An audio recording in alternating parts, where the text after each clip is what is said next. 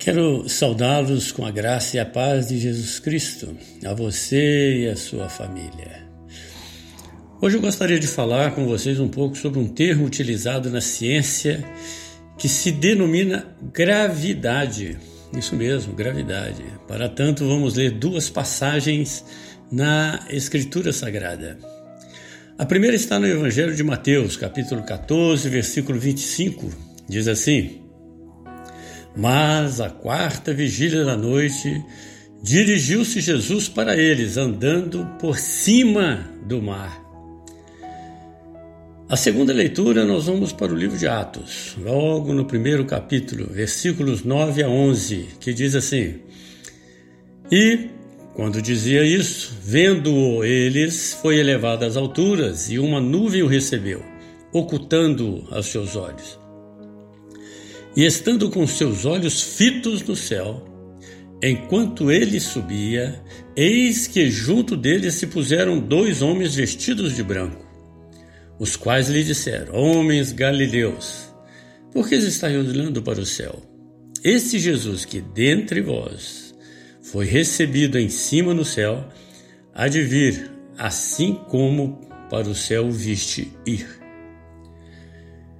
Estas passagens nos trazem como personagem principal o Senhor Jesus Cristo. Em ambas, ele protagonizou fatos contrários ao que nós aprendemos na escola sobre ciência. Ele simplesmente desconsiderou a existência da física. É assim nosso Jesus. Tudo está sob seu domínio. Por isso a Bíblia nos fala em Colossenses capítulo 1, versículo 16: Porque nele foram criadas todas as coisas que há nos céus e na terra, visíveis e invisíveis, sejam tronos, sejam dominações, sejam principados, sejam potestades. Tudo foi criado por ele e para ele.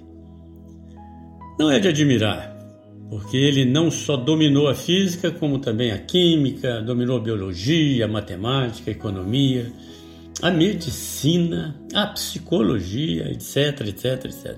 Resumindo, reproduzamos as palavras do Evangelho de João em seu último capítulo, versículo 21, no último capítulo 21, versículo 25, quando diz assim: Há, porém, ainda muitas outras coisas que Jesus fez, e se cada uma das coisas fosse escrita, cuido que nem ainda o mundo todo poderia conter os livros que se escrevesse. Amém, amém, amém. Maravilhoso isso, não? Queridos, a gravitação está envolvida em tudo o que fazemos. Afinal, é ela que nos mantém presos à Terra. Todavia, ela faz muito mais do que isso. Ela é também responsável por manter os astros e planetas em órbitas girando um em torno dos outros. Tudo está em harmonia pelo fato de existir a gravitação. O estudo da gravitação nos permite compreender alguns fenômenos que acontecem constantemente, como por exemplo a queda de corpos, seja de determinada altura ou então originada de um lançamento a partir do repouso ou às vezes até já em movimento.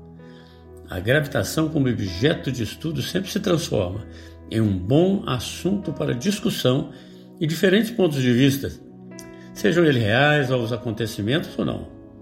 Desse debate criado sobre seu respectivo estudo, observamos que está sempre presente o seguinte questionamento: O que nos mantém presos à Terra?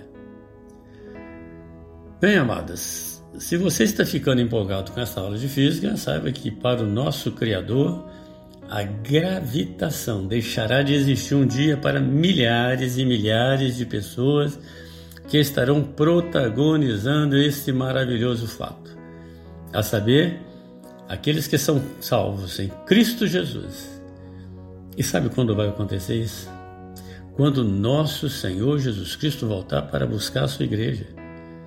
Se você está concordando com essa nossa esperança, pode dizer com muita alegria: Maranata, hora vem Senhor Jesus, glórias ao Senhor.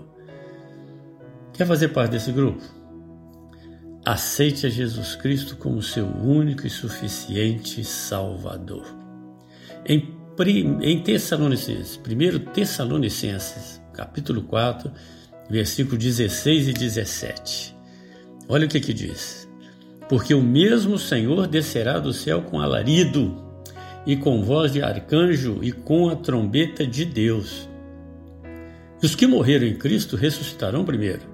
Depois nós, os que ficarmos vivos, seremos arrebatados juntamente com eles nas nuvens, a encontrar o Senhor nos ares, e assim estaremos sempre com o Senhor. Oh, glória a Deus!